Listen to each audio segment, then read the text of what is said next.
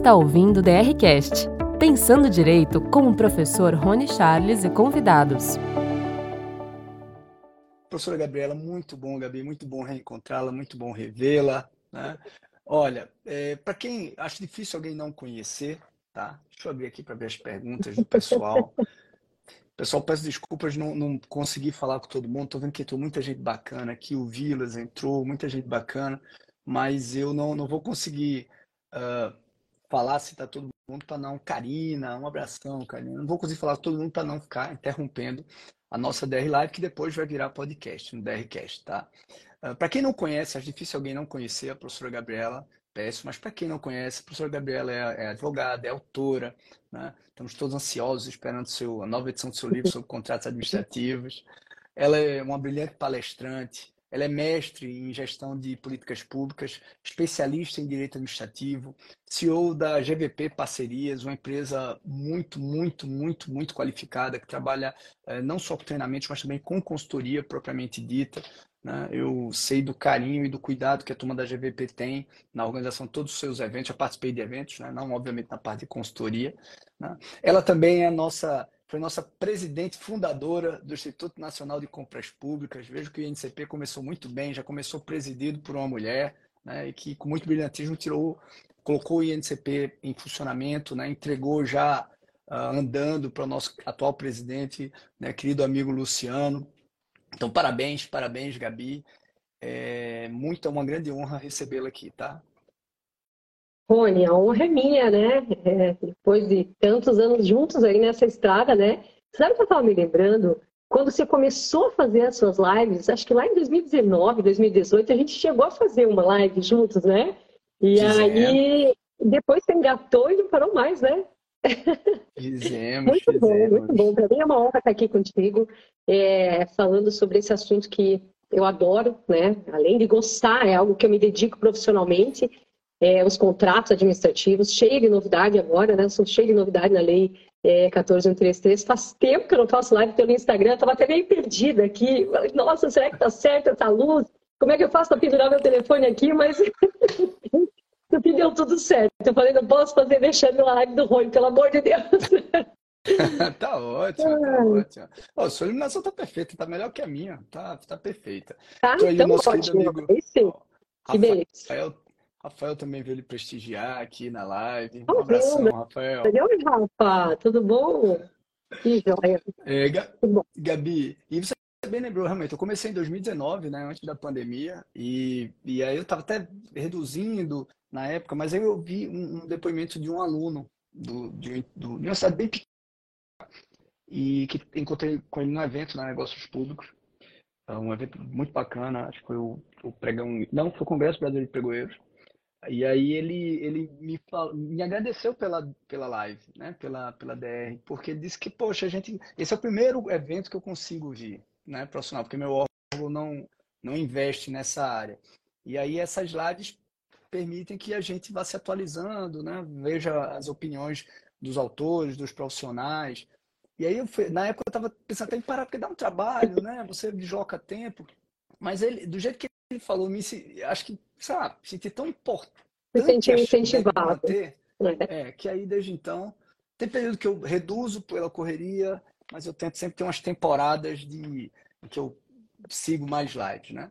Mas, enfim, é, eu acho que, que tanto você quanto o Rafa, né, Rafael Sérgio, o pessoal do portal LC, estão fazendo assim um trabalho brilhante, né? Eu gosto muito, assisto as suas lives, se eu não assisto ao vivo, assisto depois, né?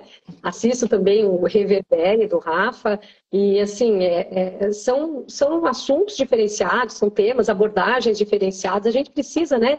Dessa oxigenada, né, dessa, desse incentivo, digamos assim, para pensar sobre outras coisas, sobre outros, sobre outros enfoques também. Eu acho que ajuda tanto a quem usa, né, quem aplica a lei, quanto nós também a refletirmos sobre é, outras questões. Às vezes a gente fica na nossa caixinha aqui, né? É tão bom ouvir é, é, os é. especialistas falando com outros enfoques, enfim, né? Muito bom. É trocar, trocar ideias, né? trocar ideias. É, mas o, o, Rafa, o João e o, e o Barral já elevaram o patamar, já fazem um podcast bem mais, outro ah, patamar, você assim, mais pode, organizado. Você é muito humilde, que é isso, vamos, meu, né? o meu é rústico ainda no Instagram. Um dia, um dia eu chego, eu chego no patamar deles. Mas queridos amigos e fazem com muita qualidade, eu também, Todos maravilhosos. Também escuto. Maravilhosos, é. Olha, minha querida, eu, eu quero fazer uma pergunta logo de início, né? Acho que todo mundo tá. Quem já não estava ali vendo nas lives está com saudade. Então, queria fazer, você, você é uma, uma, E aí eu falo, é, Gabi, sem, sem, não, não só pela nossa amizade, entrou aqui o Murilo, Carmen, Angelina, olha, a turma que veio lhe prestigiar. Então, ó, nunca vem na live, vem agora para lhe prestigiar, tá vendo? e, mas, mas falando sério, tá, é, Gabi? Você, você é uma. É, eu, eu, tenho certeza que você é uma inspiração e você deve, deve ter ciência disso, uma inspiração para uh, não, não, não só mulheres, para homens também, mas especialmente para mulheres, é uma referência para várias, várias mulheres da, da área. Dia desse eu estava tava num, num evento em São Luís e aí duas profissionais da área, né, é, elogiando você. Eu não, eu não tinha te encontrado no, no, evento de São Paulo, da Com, e elas te encontraram, né? E elas elogiando, elogiando, elogiando muito a Gabriela. Parece eu, poxa, todo orgulhoso. Poxa, ela merece mesmo. Ai, que então, bom! É, e, e, você é, é, realmente uma referência, né? Todo mundo sabe que para a mulher é sempre mais difícil essa parte profissional, né? Tem normalmente como lá, com papel de mãe, então é, é sempre um, um, grande desafio. Você é referência para várias, várias, várias é, profissionais, mulheres da academia uh, e também dessa nossa área profissional de licitações. Né? E aí, justamente para que as pessoas conheçam mais, que não conhecem a Gabriela, eu queria que a, você uh, sei lá, pudesse sintetizar de alguma forma a, a Gabriela Pécio uh, nos três tempos, né? Passado, uh, presente e futuro, né? O pra, passado, como começou lá, com licitação, numa empresa de capacitação, né? estudando, depois, aliás, cargo de comissão, depois numa empresa de consultoria, e aí começou a brilhar dando aula e escrevendo né? na área. Uh, a Gabriela do, do presente, né? e os seus planos para o futuro, com GVP, aula, livros, três tempos. Gabriela, três tempos. Deixa eu, eu só vou falar uma coisa para você, então. Vou avisar que agora, a partir de agora, essa DR Live se chama de frente com Gabi. Não é mais dele. Oh, Ai, a Vivi já disse aqui, ó, minha referência desde 2014. Ah, que bom, Vivi, que gente, é uma, meu Deus. A Vivi é uma querida, né? São todos, que legal. todos grandes amigos, né? A gente é sempre bom ouvir uma palavra de incentivo. Você também sempre me incentivou, né? Te agradeço. Já te agradeci muitas vezes, né? Pelas suas palavras de incentivo em diversos movimentos. Você sabe disso, né? Enfim, né? Sobre Passado, presente e futuro. Bom, eu já trabalho com licitações. Tem fazendo as contas aqui, mas melhor dizer o ano. Eu acho que é, foi 99, tempinho, eu acho. Um tempinho. 99, 2000. É, e a minha casa, digamos assim, a minha formação foi a Zenit, né? É, fiquei seis anos lá, eu sou assim, sempre imensamente grato, porque eu acho que foi ali que eu, que eu, eu adquiri a minha essência, né? Como técnica, como consultora, é, a curiosidade de sempre buscar alternativas de interpretações que pudessem ser mais úteis para a administração. É, e não sou eu, né? Quem saiu da Zenit ali, o Peronte, o Luciano Reis, é, o André, né? São várias, a própria Julieta também passou, estagiou lá, então são várias pessoas hoje que trabalham muito bem nessa área, né? E que, que, que criaram ali, né? Tiraram dali as suas raízes, a sua essência, enfim. Dali fui para o Tribunal de Contas do Estado do Paraná, trabalhei com o Procurador-Geral do Ministério Público de Contas por dois anos e eu sempre falo que é ali que eu entendi o que, que era a administração pública, né? Dentro de um órgão de controle, saí de uma empresa privada, onde a gente tinha ali um, tinha uma visão é, é, do consultor externo, sem saber das dificuldades que eram enfrentadas no dia a dia do servidor público, para muitas vezes é, é, aplicar aquela orientação que nós estávamos dando. Né? Então, quando eu mudei de lado, digamos assim, foi quando eu entendi o que, que era, né? Como deveria ser uma orientação mais uh, factível, digamos assim, né? que muitas vezes o ideal nem sempre se é, é, é, transformava no real dentro da administração pública. Então, foram dois anos assim de um aprendizado intenso, sem falar que eu estava dentro do órgão de controle, dentro do Ministério Público de Contas, no Tribunal de Contas. Então, foi muito bacana. Meu chefe, é, Gabriel Leger, foi assim, me ensinou né, grandes lições. Então, também foi muito bom para minha para minha carreira assim, né, para minha visão dos dois lados aí, poder entender o que, que era administração pública mesmo. De lá saí, fui para negócios públicos também, acho que fiquei uns seis anos lá, montei a consultoria, né, junto com o querido amigo Rogério Corrêa, fiquei bastante tempo lá, engravidei, é, mudei para Joinville, aí ia e voltava, ia e voltava, fazia aquelas coisas que a gente muitas vezes tem que fazer, né? Porque né, eu adorava trabalhar lá e queria ficar, porém já tinha mudado para cá, então foi um período de, também de, de adaptações. Quando eu saí de lá, definitivamente, eu comecei a, com a GVP, né? Comecei a prestar serviços de consultoria, a, serviços de treinamento, continuei dando aula, enfim, e não parei mais, né, Rony? Porque depois que você se, se embrenha nessa área, né? Quem aprende a gostar da área, depois que você adquire uma certa experiência com isso, você adquire a confiança necessária para passar o que você sabe para os outros, é difícil de largar, né? Sempre tem é, é aquela, aqueles desafios com novas questões, novos, novos, novos temas, e agora a Lei 14133, né? Que, meu Deus do céu, é, para nós que já dominávamos a 866, 10520, com a 14133, abriu-se o mundo novamente, né? Então, de é tédio, a gente já não morria, muito menos agora. Né? Então, é, de passado profissional é isso. Nem vou te falar que eu sou de uma cidade pequena, do interior de Santa Catarina, que isso aí vamos deixar para outra conversa. né? É, em termos de presente, é, hoje meu objetivo é, é finalizar a atualização do meu livro. Né? É, você sempre pegou no meu pé, né? Porque não saiu ainda, não saiu ainda e tal, mas depois dessa conversa de hoje, eu acho que vai dar para perceber por que, que eu ainda não consegui finalizar. É, tem muita coisa para se falar sobre contratos administrativos e eu gostaria, né, o meu objetivo, na verdade foi consciente, né, era justamente é, fazer uma edição que trouxesse informações novas, né?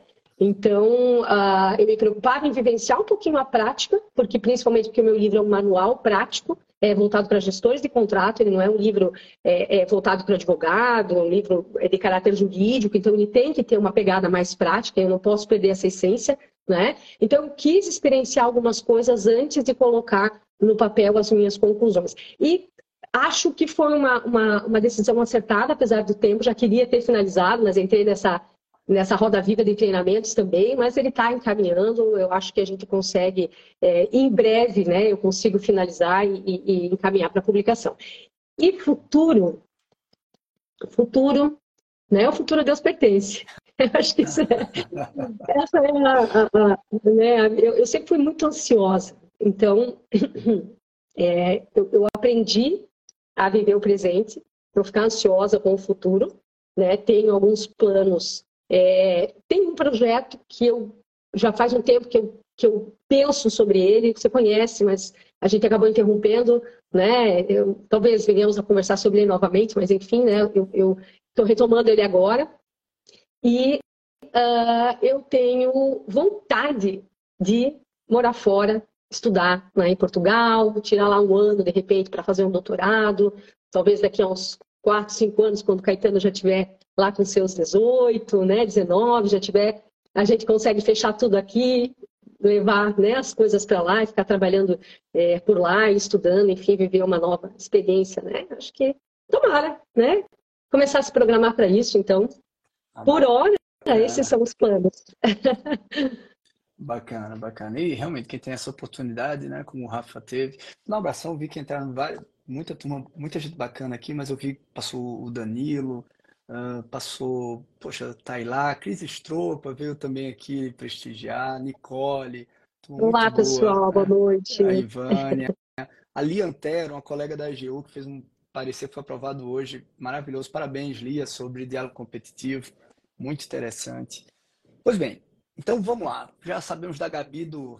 já estamos de frente com a Gabi, já sabemos uh, do seu passado, do presente, prognóstico né, do futuro. Gabi, você vai estar no, no próximo curso Premium, é, vai falar sobre, acho que, manutenção do equilíbrio econômico, né? Então vai ter coisa Isso. bacana, né? Os alunos podem esperar o quê? Questões polêmicas sobre reequilíbrio econômico? É, então, né? O seu desafio aqui que você me deu foi... É... Perdão, eu tô desde, desde de Goiânia que eu tô com essa tosse mais seca aqui. Desculpe se eu não consegui controlar aqui em certos momentos. Tranquilo. É, o seu desafio foram, né? Que o desafio que você me deu foi falar sobre seis questões, esse número cabalístico, não, né? não é cinco, não é. São seis questões polêmicas sobre repactuação, reajuste e reequilíbrio. E eu confesso que eu ainda estou né, analisando, pensando qual vai ser né, a, a, o conteúdo da aula propriamente dito, mas a gente vai falar né, é, a, algumas, algumas questões mais evidentes, digamos assim, como, por exemplo, os impactos da alteração do marco inicial da contagem do reajuste, né, é, os impactos na elaboração da proposta, são, existem questões aí para a gente refletir. Uh, algo que eu tenho pensado sobre, né, depois dessa mudança na redação é, do, artigo, é, do artigo 124, inciso 2, letra D, sobre eventual possibilidade de aplicar a teoria da quebra da base objetiva do negócio no caso da, da revisão econômica. Uh, vamos falar sobre é, reequilíbrio de contratos de longo prazo, equilíbrio reequilíbrio. Uh, também, se der tempo, né, vamos falar sobre a revisão das cláusulas econômicas para manutenção do equilíbrio econômico-financeiro em razão de alterações contratuais, sobre o prazo de resposta que a administração tem é, é, para responder né, aos pedidos de reequilíbrio e repactuação, e não podia deixar de falar da questão da preclusão. Né? Aquele, ah, aquele artigo né, que tem uma redação difícil ali, pelos termos que usa e tal, e que já tem dado bastante discussão né, sobre o tema. Acho que, acho que vai ficar bacana. Não sei se eu vou conseguir falar tudo o que eu pretendo falar, mas vamos ver, né? Vamos ah, programar direitinho. Não, a ideia de falar em seis pontos, né, questões polêmicas, é porque é realmente como o nível do, dos alunos prêmios ele já é alto e já tem já tem as aulas EAD que, que uhum. falam sobre o básico. Realmente essas aulas de aprofundamento é, é tentar trazer as, as polêmicas, né, as tretas, as questões mais rebuscadas. Por isso que, que trago grandes profissionais como você para essas aulas ao vivo. Né? A Carmen já disse que tá, já está ansiosa ah, para assistir essa aula. Realmente vai ser, vai ser fantástico. Mandar um abraço pro meu amigo Marcos, Marcos Tizei, Marquinhos, que entrou aqui. Um abração também, meu irmão. Marquinhos. Poxa, Gabi... O nosso Marquinhos? Não, não, não. não é, é, um amigo meu. Um amigo meu de uma pessoa. Olha, é, o, o, texto da 14.183, ele, ele tem novidades, realmente tem novidades em relação ao contrato administrativo, mas ele, ele a estrutura é, lembra muito a estrutura da 866. Tem textos que, que são cópia, né? Você citou, por uhum. exemplo, a, a, o texto do reequilíbrio econômico, né? É muito parecido, até a linha é a linha D, né? do inciso 2. A mesma coisa do, da 14.100, do, da 866. A diferença é lá no, no, finalzinho do conteúdo que ele muda o texto, mas para falar a mesma coisa, basicamente a mesma coisa. É, quando se fala em, em alteração, então a, a, estrutura é a mesma e você vai ter alguns detalhes em que houve diferença. Né? É, eu diria que estruturalmente a grande mudança é, é a vigência dos contratos. Né?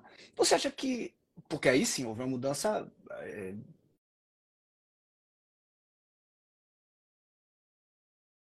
O resto, as alterações são detalhes, são mudanças. Eu diria que grande, as duas grandes mudanças assim de estrutura ocorrem na vigência e ocorrem na nulidade dos contratos.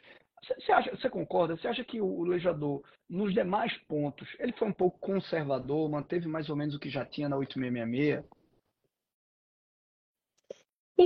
Então, a, a tua imagem travou um pouquinho para mim, não sei se foi a sua internet ou foi a minha, mas eu acho que eu entendi a tua, a tua, a tua questão aí. Vou, vou, vou, então, vou repetir. Eu, vou repetir, eu acho que, repetir rapidamente. Você, repetir pois rapidamente. Eu, eu acho que, tirando a parte de vigência, que houve uma grande mudança, e de uh, nulidade dos contratos, que houve uma mudança também assim disruptiva, no resto, o texto do, da 14.133 é muito inspirado no próprio da 866. A, a, plataforma é a mesma, a estrutura é a mesma. Você concorda comigo que, tirando esses dois pontos, o legislador foi um pouco conservador ou não? É, é, acha que é, houve mudanças mais disruptivas além dessas? Tá, então, é, eu é, eu tenho cuidado né, de ler essa lei, é, porque a gente realmente tem muito copia e cola ali. Né? Então, em vários aspectos, a gente bate o olho, lê e acha que não mudou nada. É. Né? E aí tem um ponto que mudou, e esse ponto que mudou talvez tenha um impacto é, interessante, significativo, e a gente né, precisa ter mais cuidado. Então, na verdade, eu acho o seguinte: a, dá para a gente de repente pensar e fazer uma análise da seguinte forma. É, do ponto de vista do Instituto do Contrato Administrativo, né, mas também pensando no contrato administrativo como um instrumento né, um, da, que a administração pública tem para realizar os seus interesses. Eu acho que, do ponto de vista do Instituto do Contrato Administrativo, é, o legislador foi cauteloso. Eu não diria que ele foi, é, você usou a expressão conservador, né? Eu acho que ele foi cauteloso. Ele, ele fez mudanças e ele plantou algumas sementes para uma mudança mais importante, talvez, no futuro.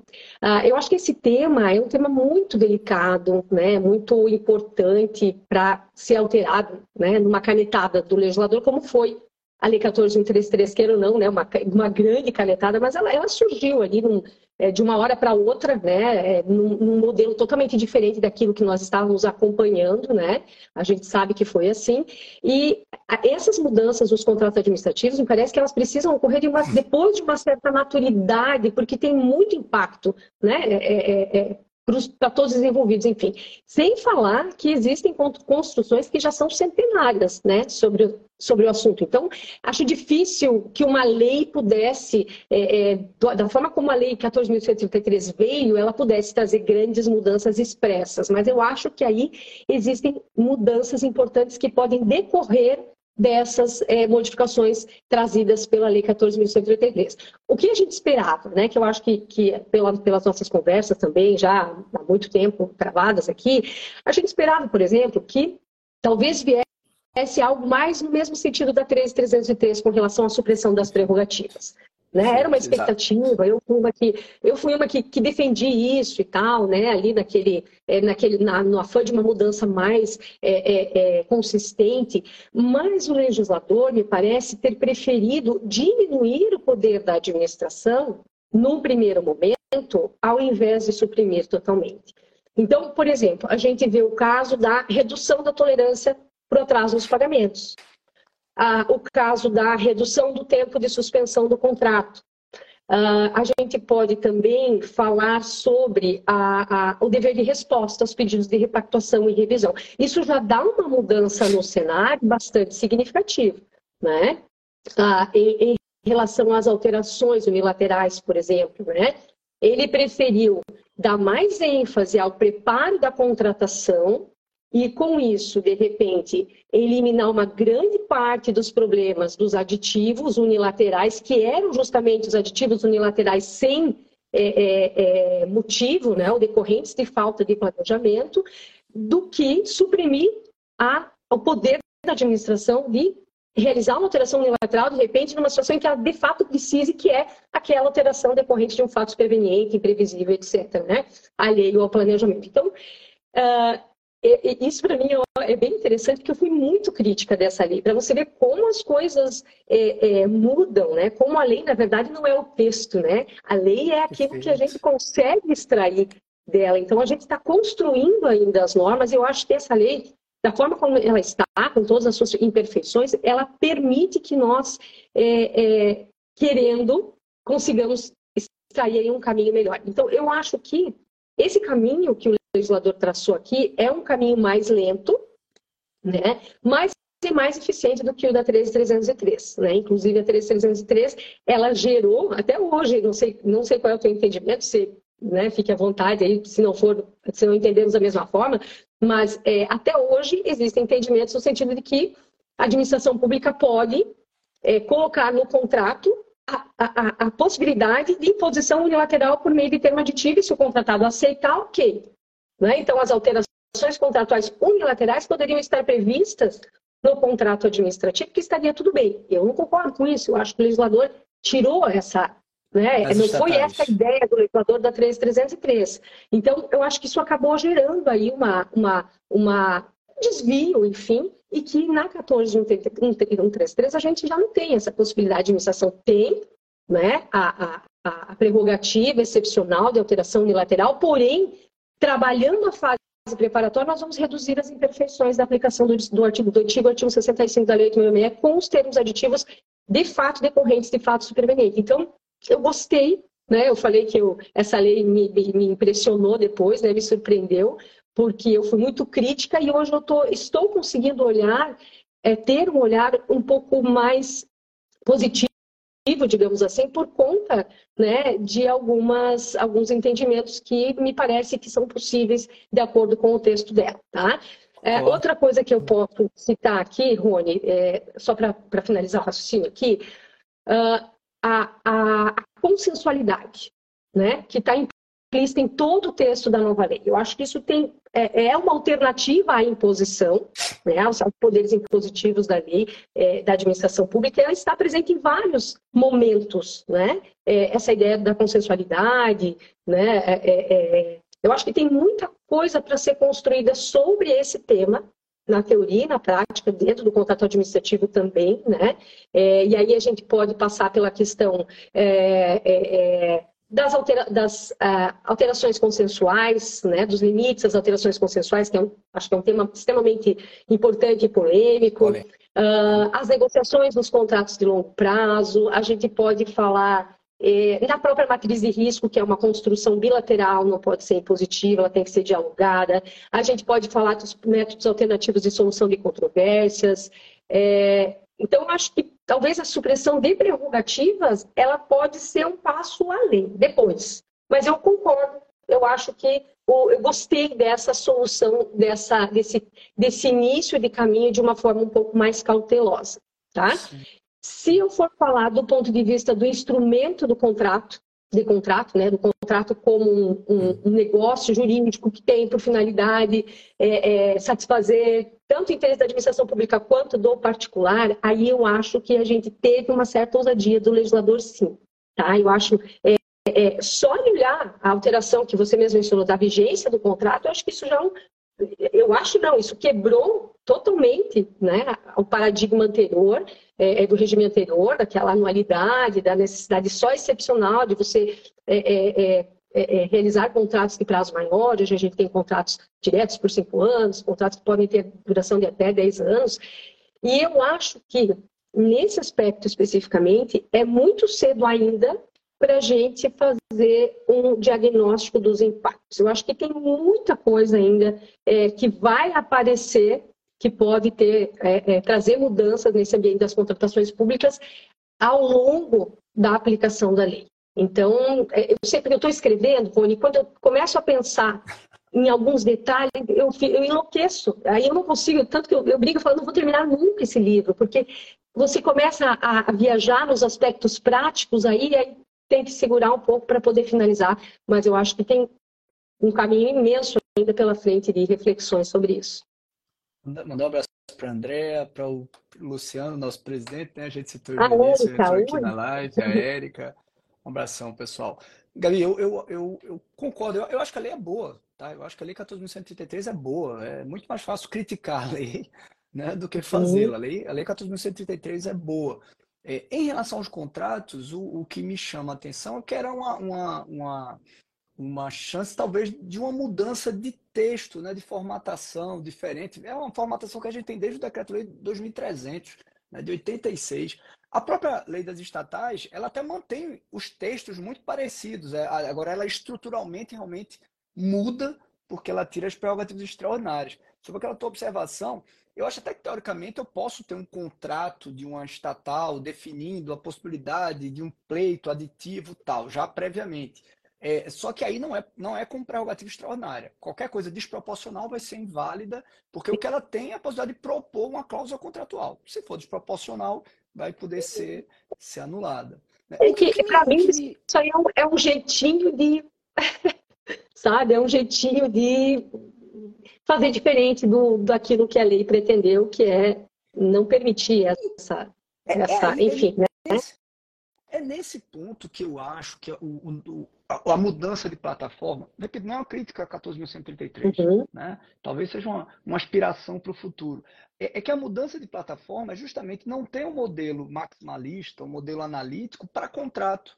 Por quê? É, é, por mais que, via de regra, eu acho que não deva ter, eu, eu particularmente não sou tão favorável a essas, essas prerrogativas extraordinárias e unilaterais, é, porque o, o contrato é um instrumento de facilitação da troca. Né? E quando você tem alguém definindo unilateralmente as condições da contratação, isso muitas vezes prejudica a um contrato mais eficiente.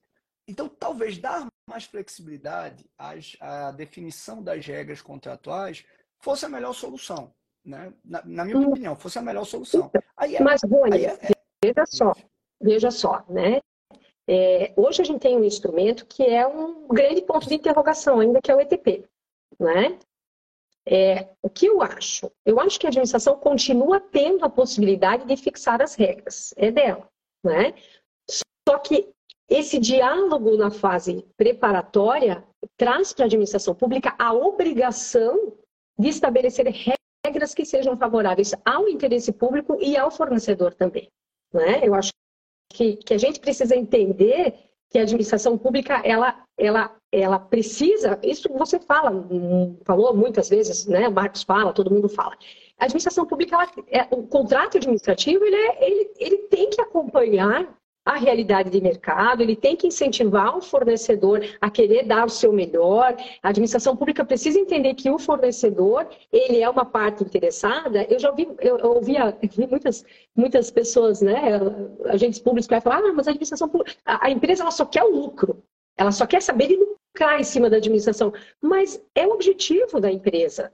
Né? A, a, a, a gente Como? tem que entender esse, esse tá outro lado, mas existe um, pensar, um pensar, Rony, nesse sentido. A empresa não é uma colaboradora da administração, ela está ali porque o contrato interessa e traz a ela uma vantagem econômica, enfim. Então, quando a administração pública, embora não exista esse diálogo, como existe nas fases, na fase preparatória de um contrato privado, essa fase preparatória é, do processo de contratação nos termos da 14133 permite que a administração faça, né, atue dessa forma, busque o máximo de informações é, possíveis, né, para que ela possa incorporar dentro desse contrato regras que sejam satisfatórias para ambas as partes.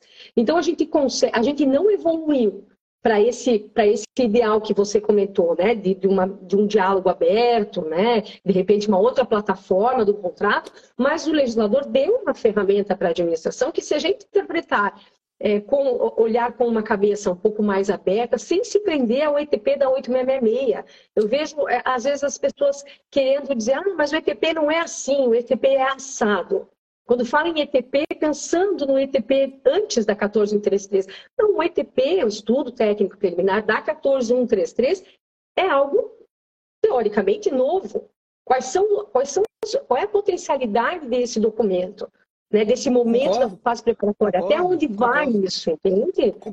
Concordo, até porque eu, eu acredito que enquanto o ETP pré 14133 ele tinha função apenas de uma análise exógena né, do mercado, as soluções de mercado, eu acredito que o atual ETP ele pode ter a função de análise endógena também. Quais são as ferramentas que eu tenho na nova lei para aplicar essa licitação em contrato? Mas o Exato. que eu estou falando é que a, a, a ter mais flexibilidade na possibilidade de modelagem de contratos talvez fosse a solução estou falando teoricamente, mais eficiente. Sim. Por exemplo, você está o exemplo da, das estatais que deu mais liberdade tirando prerrogativa extraordinária. A regra, o normal é não termos prerrogativas extraordinárias. Mas, de repente, para a EBSER, para uma contratação de algum medicamento sensível que não pode ter interrupção de fornecimento, que tem a sazonalidade, se justifique uma cláusula contratual, por ser proporcional, não pela legalidade, porque não tem essa, essa proteção legal da prerrogativa extraordinária, mas se uhum. justifique essa cláusula uh, num contrato dizendo, olha, se houver um aumento tal, você tem que até X%, 15%, 10%, 20% tem que dar o fornecimento. Porque a nível privado isso é possível. Entre particulares privados, a gente pode contratar Sim. essa, é, é, digamos, essa, é esse reforço já previamente no contrato, essa necessidade de reforço. Então, uhum. talvez permitir formatos mais livres fosse, fosse interessante, fosse para o futuro, mas eu acredito, e até como a Erika colocou aqui, né? Querido Anderson, meu irmãozão, entrou aí, prestigiar. Outro que não vem faz tempo, viu, Gabi? Viu porque você veio aqui. Beijo, Anderson. Obrigada. Mas, mas, mas, assim, quando eu falo que, a, que falo essa digamos, essa observação sobre a plataforma, não é uma crítica à lei, a lei é muito boa. Eu acho que mesmo mantendo uma plataforma parecida, ela, ela sempre traz alguma novidade que, que muda, que melhora. O Ronaldo citou, por exemplo, a garantia, né? Parece a garantia 866, mas tem a cláusula de retomada, que é um negócio interessantíssimo. Né? Então, ela sempre uhum. traz alguma coisa nova. Você citou a questão da, da mediação que ela trouxe para o texto legal, a possibilidade de composição uh, uh, não, não apenas administrativa dos conflitos. Você citou também é, a questão da suspensão, quer dizer, mantém o texto da, da suspensão, mas diminui o tempo. É, a, aquela previsão de não pagar mantém aquela regra esdrúxula, mas diminui o tempo. Então, ela, ela sempre fez alguma alteração boa. Então ela melhorou muito. Por isso que quem usa 14.073 não quer voltar para infeliz da 8.666 mais. Não faz sentido. É, a nova lei é muito melhor. É, eu concordo com você. Então, acho que ela, ela trouxe aí talvez um, um, um, início de uma mudança mais drástica lá na frente, né? Talvez né, mais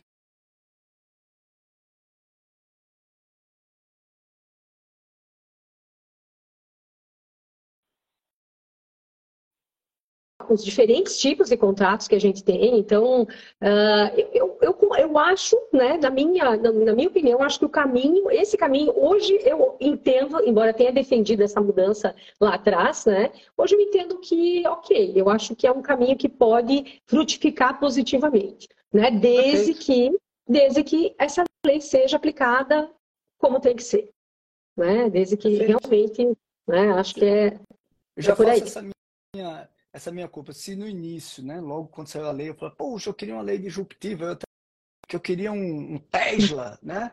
E aí, ao invés do, do, do Tesla, veio o New Beetle para substituir o Fusquinha. Mas, poxa, é, talvez seja bem melhor ter o New Beetle mesmo, porque se fosse o Tesla, a gente ia bater. Bater não dá, né? Que o Tesla a gente não dirige, ele é automático. Mas, sei lá, se fosse um, uma, um, uma, uma SUV, a gente ia bater, né? Então, é melhor algo que a gente já está adaptado mudanças graduais a serem implementadas. E eu, e eu acho que você tem toda a razão, ela é muito, muito melhor que a legislação anterior. Essa similitude da estrutura talvez facilite a aplicação da nova lei, o, que é, o que é muito importante. Mas aí, gente, você já falou um pouco, mas se você pudesse destacar as principais novidades em relação aos contratos. Né? Vou usar os seis, não, será os cinco, os três. Ave Maria. Eu nem sei se eu consigo né? resumir ali as principais. Mas eu acho assim, esse, o primeiro, a principal novidade seja justamente esse novo ambiente, né? que a 1433 e que, é, que quis construir, que é um ambiente de boa-fé, de lealdade, de consenso, de proximidade com o mercado privado, né? com o fornecedor. É o fornecedor como sendo uma parte importante que precisa sair satisfeita dessa, dessa relação. Tá? Então, acho que isso é algo que é uma mudança cultural né? Que nós, principalmente a administração pública, precisa recompreender o contrato administrativo, porque a gente se faltou durante muito tempo no interesse público como sendo a desculpa para tudo. Né? Então, a, a, a, isso na lei 14.33, eu já não consigo dizer nem que está implícito, mas para mim está explícito com a quantidade de, de dispositivos que é, mostram o, o, tamanho da preocupação que ela tem com o outro lado. Uh, Segundo, né, segunda mudança que a gente poderia apontar, é, eu vejo a lei 1433 tratando do contrato administrativo mais sob o enfoque do instrumento, da ferramenta, do que como um instituto do direito administrativo. Então, ela, é, é, ela tratou do contrato como um negócio né, é, é, que vai ser modelado uh, acordo com as necessidades da administração, mas olhando né, para as possibilidades oferecidas no mercado e ele tem que produzir resultados. Né? Por que, que eu estou dizendo isso? O que, que a gente pode citar como exemplo, como base para essa minha conclusão? Então, primeiro, né, a gente tem a nova vigência, que é a, a, mudança mais é, expressiva que a gente tem, mais radical, talvez, como você mesmo citou. Então, a vigência qual é? A vigência será prevista em edital de acordo com os estudos técnicos preliminares. Né? Então, isso já é uma mudança é, é, significativa que está visando o quê? A obtenção de melhores resultados para a administração especialmente resultados econômicos, mas outros resultados ainda nós poderíamos é, citar. Se a gente puxar pela memória, Rony, é, nós vamos lembrar que a doutrina clássica, a doutrina tradicional, dizia o seguinte: o contrato administrativo não pode ter uma longa duração, ele tem que ter uma duração curta, porque ele vai. Uma duração longa é fere o princípio da isonomia, porque todos precisam, todos têm o direito, todos têm o direito, muito, né? Todos têm o direito de contratar com a administração, então teria que ser uma, uma coisa cíclica, e ele prejudica o princípio da moralidade, contrato com prazo longo. Né? Ora, é, é, é, isso não mudou. Né? Esse, esse tipo de conclusão para quem defende não mudou. Só que hoje o que, que nós temos? Temos contratos de longuíssimo prazo. Temos contratos que podem ser celebrados por cinco anos e contratos que podem chegar a 10 anos, contrato de 35 anos. Então, por que isso? Porque ela está buscando o contrato, né, tratando do contrato como um instrumento, como uma ferramenta para melhorar os resultados da administração. O que mais que a gente pode é, citar como exemplo? A, a questão da subcontratação. Subcontratação precisava antes ser autorizada em edital, agora não precisa mais. Agora basta que no momento da necessidade, essa necessidade seja demonstrada, seja aceita pela administração. Por quê? Porque se o resultado para o contrato for o melhor com a subcontratação, isso vai ser possível. Então, de novo, instrumento, resultado, né? Não aquela coisa de ah, que não pode subcontratar porque fere o princípio da licitação, blá blá blá blá blá. Terceiro exemplo, tá? A gente pode falar ainda de mais, mais alguns eram exemplos. Umas poitas, questão... Eram umas poitas, desculpa, eram umas poitas que se criavam assim, Sim. sabe, de uma orelhada, sem sentidos, né? Isso. Ah, não, não pode subcontratar, mas e a subcontratação é uma decisão de eficiência do mercado. Você subcontrata não é porque é, você quer burlar, não, porque obviamente qualquer empresário, empreendedor, se ele pudesse, ele concentraria todas, todos os meios de produção no controle hierárquico dele. Não Ainda faz, mais hoje, né? É, não faz porque economicamente não é vantajoso. Na economia isso já se discute desde a década de 60 com coisas. Não faz sentido. Né? Por então, isso você tem que ter contratos com particulares para eles executarem. Exatamente. Então, né? então, a subcontratação, a gente pode citar a nulidade também, que ela só vai ser declarada em último caso, né, a questão da, da, da unidade contratual. Antes nós vamos tentar é, é, aproveitar aquele contrato, indenizar quem precisar ser indenizado, mas o resultado ele precisa ser mantido. Dica. Gabi, essa eu acho. É, é, repito, tem várias coisas bacanas, né? O nosso amigo Anderson falou agora há pouco a sua capacidade de, de criar frases de efeito maravilhosas, né? Ele que é é sensacional em todos os aspectos. E nesse ponto ele tem essa sabedoria. Nossa, ele diz, a humanidade é nosso guru. Disse, nossa, como a humanidade é, é, é, evolui a, a, passos e não a saltos, né? Para justificar a nova lei. Tá certo, Anderson, como sempre. É, Por que, que eu não pensei nisso, gente? Isso. Olha, não precisava falado tudo isso, era só falar essa frase do Anderson, não precisava ter explicado tudo isso. Baixam as inspirações, ele solta umas é. frases assim bonitas, né? Não, não, ele é tem essa capacidade que sintetiza a ideia, Anderson. É. Eu, isso é uma virtude. Mas, ó, então, pera ponto... lá. Ah, tá, o ponto das nulidades. Pode tá. falar que eu ainda esse tenho mais. O ponto das nulidades, eu acho ele é, sensacional. Sensacional. Agora, até alguém citou agora há pouco, né? Citou 147, né? O, o Felipe agora está falando também, o professor Felipe está falando também. Esse 147, que até vai ser o professor Anderson que vai falar sobre ele no curso Premium, é, esse é um dos pontos, talvez, se não o mais disruptivo da lei. E talvez o, o, o que a implementação do que o legislador aparentemente quis, talvez vai gerar mais uh, trabalho, porque a gente vai precisar de uma mudança de cultura. Né? Para aplicar Sim. o 147 como ele está, que eu acho sensacional, sensacional, a gente vai precisar de uma mudança de cultura. Ele, ele dá uma solução para o caso da nulidade inversamente oposta à da 866. A 866 era, era é, sabe, ilegalidade, Sim. anulação.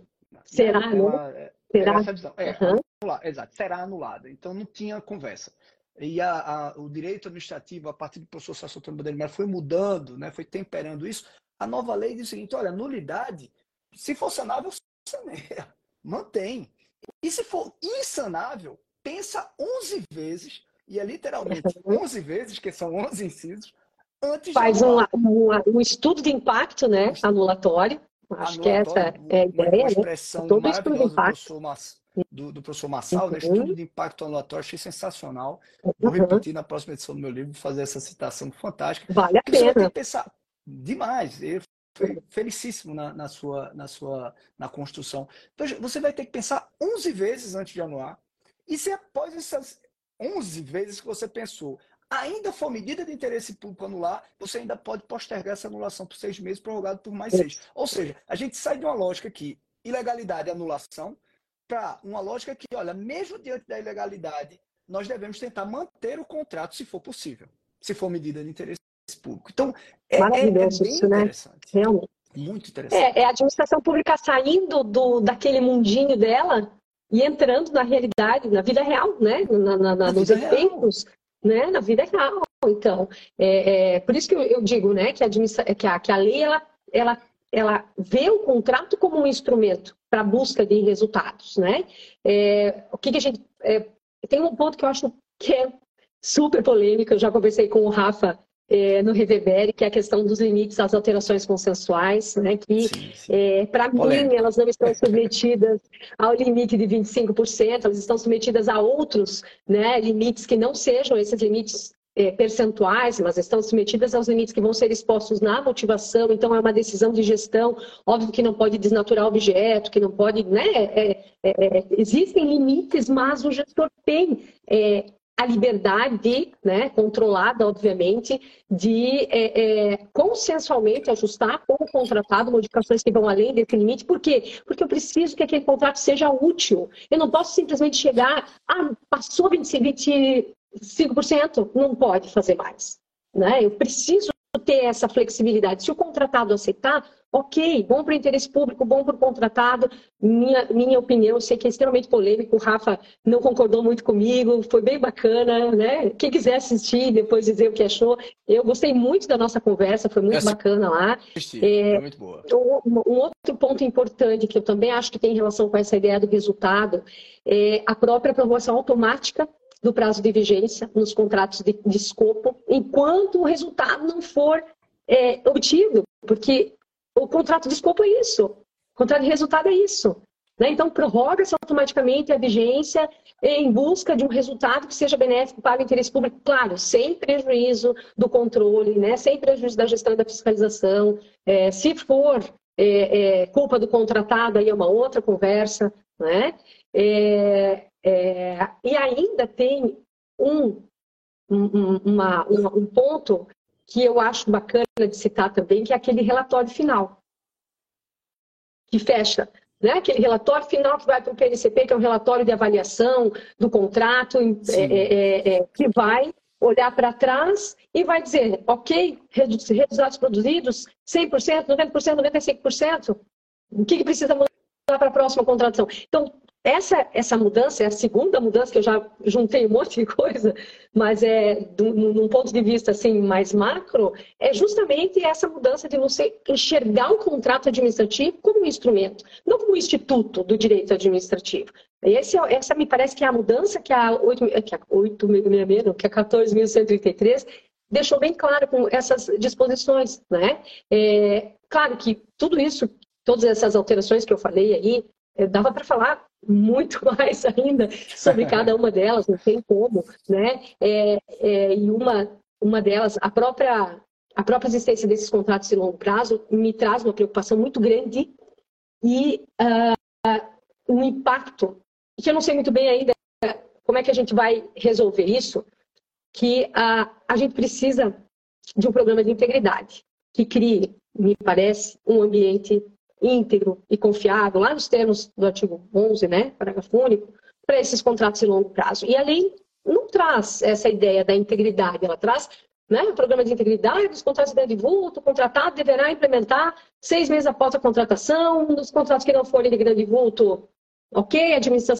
está liberada de, de, de, falar em programas de integridade, mas eu acho que é um, é um assunto que a gente precisa evoluir, porque se eu vou ter contratos de longuíssimo prazo, a gente, de certa forma, está criando um ambiente, né?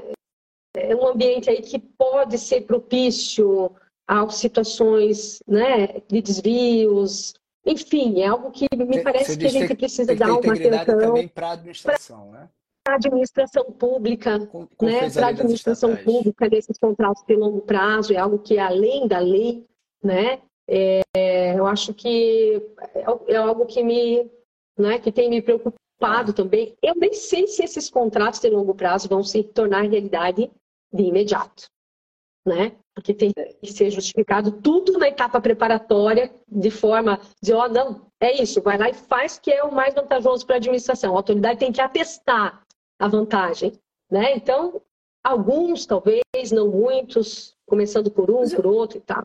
É. Mas eu acho que vai, vai, Gabi, até porque para o fornecimento, essa, justificar isso é relativamente tranquilo. Sim, Ganho fornecimento sim, escala, escala né? custo da licitação, eu, eu, acho uhum. que vai uhum. ter. Agora, realmente, de tudo, quando a gente come, começar a aplicar na lei, aí vão surgir cada vez mais demandas, questões, sim. dilemas né, de aplicação, uhum.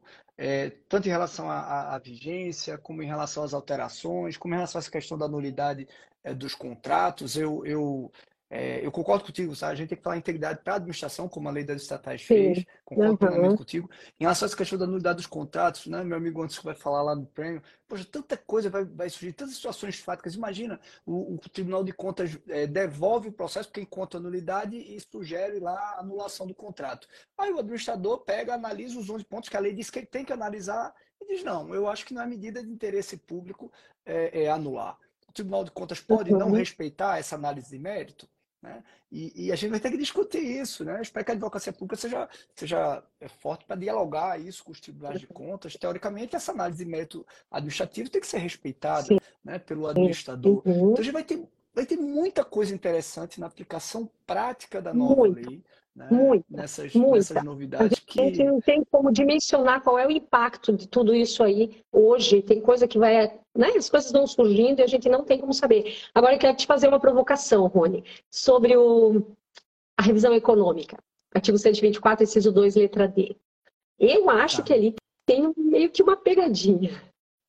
Qual? Em que sentido, né? A lei 866 falava nos fatos, previsíveis, fatos supervenientes, previsível ou previsível consequências incalculáveis que retardem ou impeçam a execução do ajuste.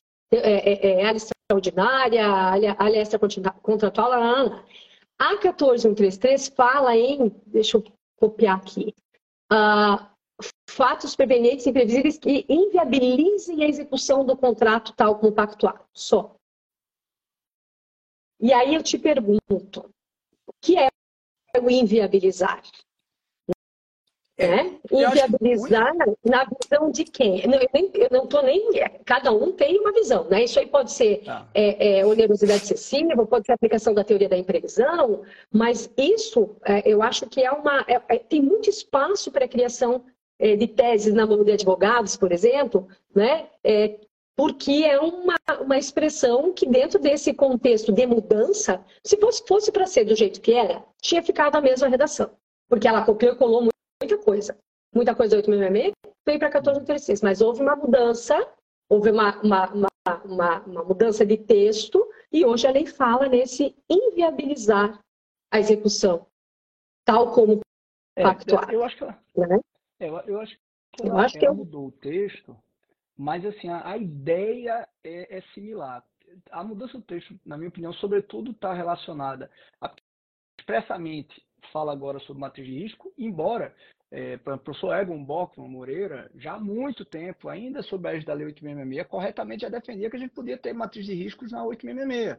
Sim. Porque quando a 866 falava em extra, extraordinário e extracontratual, dizendo que se meu que aquele o fato previsível ficar alocado como risco da, da, do fornecedor, não tem reequilíbrio econômico, porque é risco dele. A lei mudou o texto para falar, ao invés de extra contratual, explicar que vai respeitar a divisão de riscos definida no contrato, é a matriz de riscos. E quando ela fala, na, na, na minha opinião, impeditiva, ela está dizendo justamente que tem que ser área extraordinária, né? qualquer é, inviabilizar, né? né? Ela usa essa expressão inviabilizar, mas o que para o contratado, as condições que inviabilizam a execução talvez sejam diferentes. Ele pode ter algumas situações, é, a levantar, se suscitar algumas situações que não necessariamente se relacionem à, à impossibilidade de execução. Né? Enfim, é, é, algo que me chama a atenção e, e, eu acho que é um tema tão polêmico que pode ser que realmente surjam aí, é, enfim, teses de advogados, de juízes, porque foi uma das primeiras coisas que me chamou a atenção, né? Por que mudou o texto? Simplificou, agora ele precisa demonstrar que a, a, o fato preveniente inviabiliza a execução, tal como pactuado. Mas o que é exatamente isso, inviabilizar? Né? De que é, maneira ele vai que demonstrar isso para a administração? É uma outra forma de, de, de, digamos, transcrever no texto o caráter do, do extraordinário. Né? É, por exemplo, há aumento de custo do insumo, há aumento de custo. Mas é um aumento de custo que realmente poderia estar sendo previsto ou é algo que foi realmente extraordinário e aumentou tanto e mudou tanto que é impeditivo a que ele continue, inviabiliza não é que ele continue. É não, não, inviável. É, é, inviabiliza que ele continue fornecendo. Ah, eu não sei, provavelmente, provavelmente eu vou concordar com você, mas é um ponto que me chama a atenção é, pela mudança da redação e pela polêmica que o próprio, o, próprio, o próprio assunto gera. Né? Então, em em conhecendo né, as necessidades dos advogados, eu acho que pode vir, né, podem eventualmente surgir situações em que na prática né, surjam teorias diferentes, enfim, né, algo que é realmente uma provocação, porque eu quero esperar para ver o que, que vai surgir daí. Ah, o que, que é o inviabilizar fiscal né? Certamente, a gente vai ter bons, interessantes E aí eu falei da questão da, da, da quebra da, da, quebra da base objetiva do negócio, que também não é muito aceita, mas eu não quero falar sobre isso, porque nós vamos falar sobre isso na aula, né? É uma teoria que não é aceita é, genericamente, apenas no âmbito do Código do Consumidor aqui no Brasil, mas que se a gente der uma olhadinha com esse olhar, você pode ir lá e falar assim, ah, então, será? Pode ser. Defendendo bem defendido, quem sabe? Gabi, é? Gabi o, o pessoal do, do, do centro, do grupo centro, já entrou aqui. Acho que é porque para me cobrar lá na, no Roniflix, eu queria te fazer as últimas duas perguntas juntas. que um papo muito bom com você, fluiu rápido, a gente chegou na hora. Eu falei que precisava de quatro horas. é, mereceríamos quatro horas. Olha, deixa eu fazer Meu duas Deus. perguntas para a gente fechar.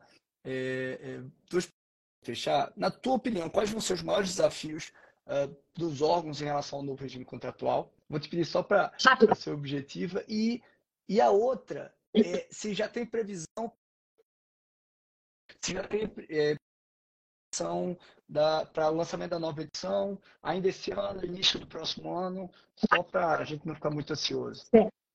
Então tá, vamos lá. Eu acho que é um desafio entender o contrato administrativo desse, nesse contexto mais macro, assim, sobre essa análise sistêmica, enfim, né? E o povo está deixando por último. Comentei com você outro dia, né? Lá em Goiânia, eu falei, o pessoal está deixando por último estudar o contrato administrativo porque ele vem depois, só que como que eu vou fazer? Como é que eu vou preparar a contratação, a licitação, se eu não entendo os detalhes do novo contrato administrativo, né? Da Lei 14.133. Então, é, é, eu acho que é um desafio entender esse, esse conjunto de coisas.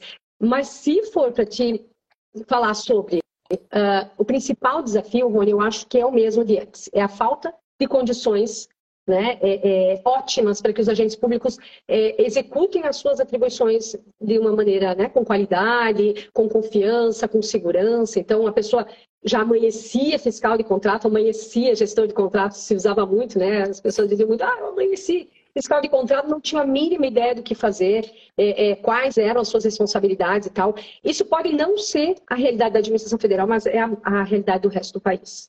Então aí entra a governança, a gestão por competência, continuar a capacitação de qualidade de documentos que a administração é preciso que as pessoas se preocupem com isso, o assessoramento técnico, jurídico, a contratação de terceiros para auxiliar na fiscalização, enfim, né? Então é um universo totalmente diferente, e mas é preciso que se pense nisso, porque não tem como, né? Tem que melhorar a gestão e a fiscalização, que é essa terceira fase do processo de contratação, ela tem que melhorar obrigatoriamente para as coisas começarem a dar certo, né? E do livro, pois é, ai meu Deus do céu. Eu já, na verdade, já deveria ter entregue. Eu tinha prometido que ia entregar em setembro, mas eu não vou conseguir entregar até o, até o final de setembro. Mas é, a, a, a programação é que no ano que vem, no começo do ano, já ele esteja disponível. Ah, coisa boa. Pela Juruá? Pela Juruá? Não, Pela não, Juruá? não. Não será mais. Ah, será ah, por uma outra. Mas ah, tá certo. uma maior capilaridade, né? Que vai né? A Jurai é maravilhosa, excelente, mas é que é um, ela tem um outro perfil de público, né? Mais do direito, mais universitário e tal, acadêmico. Eu, então já, sei, precisa... eu já sei qual vai ser a editora, então. Pois, Gabi, olha, é, poxa, uma pena, uma pena, eu realmente merecia quatro horas aqui, pelo menos umas duas horas merecia, com certeza. Uma alegria te ver. É, muito bom. obrigado, muito obrigado pela tua presença. Agradeço muito a presença de todos aqui que fizeram seus comentários. Tá, pessoal? Estou ansioso de muita gente aqui que já está na nova turma do curso Premium. Estou ansioso, meu amigo Ronaldo Corrêa, que vai estar conosco cada vez mais junto no próximo curso Premium. E, enfim, quero agradecer muito, muito mesmo a tua presença. Muito bom te ver. Parabéns Eu pelo teu brilho. esse convite. É maravilhoso você, é. estar aqui contigo falando sobre isso. Orgulhoso. Obrigada para todo mundo aí que esteve. Ah, você que bom, eu queria. Eu que agradeço a honra ter você aqui, ó, Cris, Anderson, turma toda que veio lhe prestigiar. Querida, olha, bom, é, muita luz, muito brilho para você. Continue nesse trajetório, nessa trajetória, né, nesse caminho que você não só é, traz luz para os seus, mas traz luz para muita gente que se inspira em você. Tá bom? Tá Obrigada, certo? Rony. Obrigada a todo mundo aí que esteve aí conosco nessas horas, né? Nessa hora Podia ter sido horas, mas não dá, tem que ser uma hora só. é um beijo para todo Ó, mundo, um beijão para você também. Tá bom, beijão correr pro Roniflix agora. Até mais. Beijo. Você ouviu o DRCast, Pensando Direito com Rony Charles. Acesse ronicharles.com.br.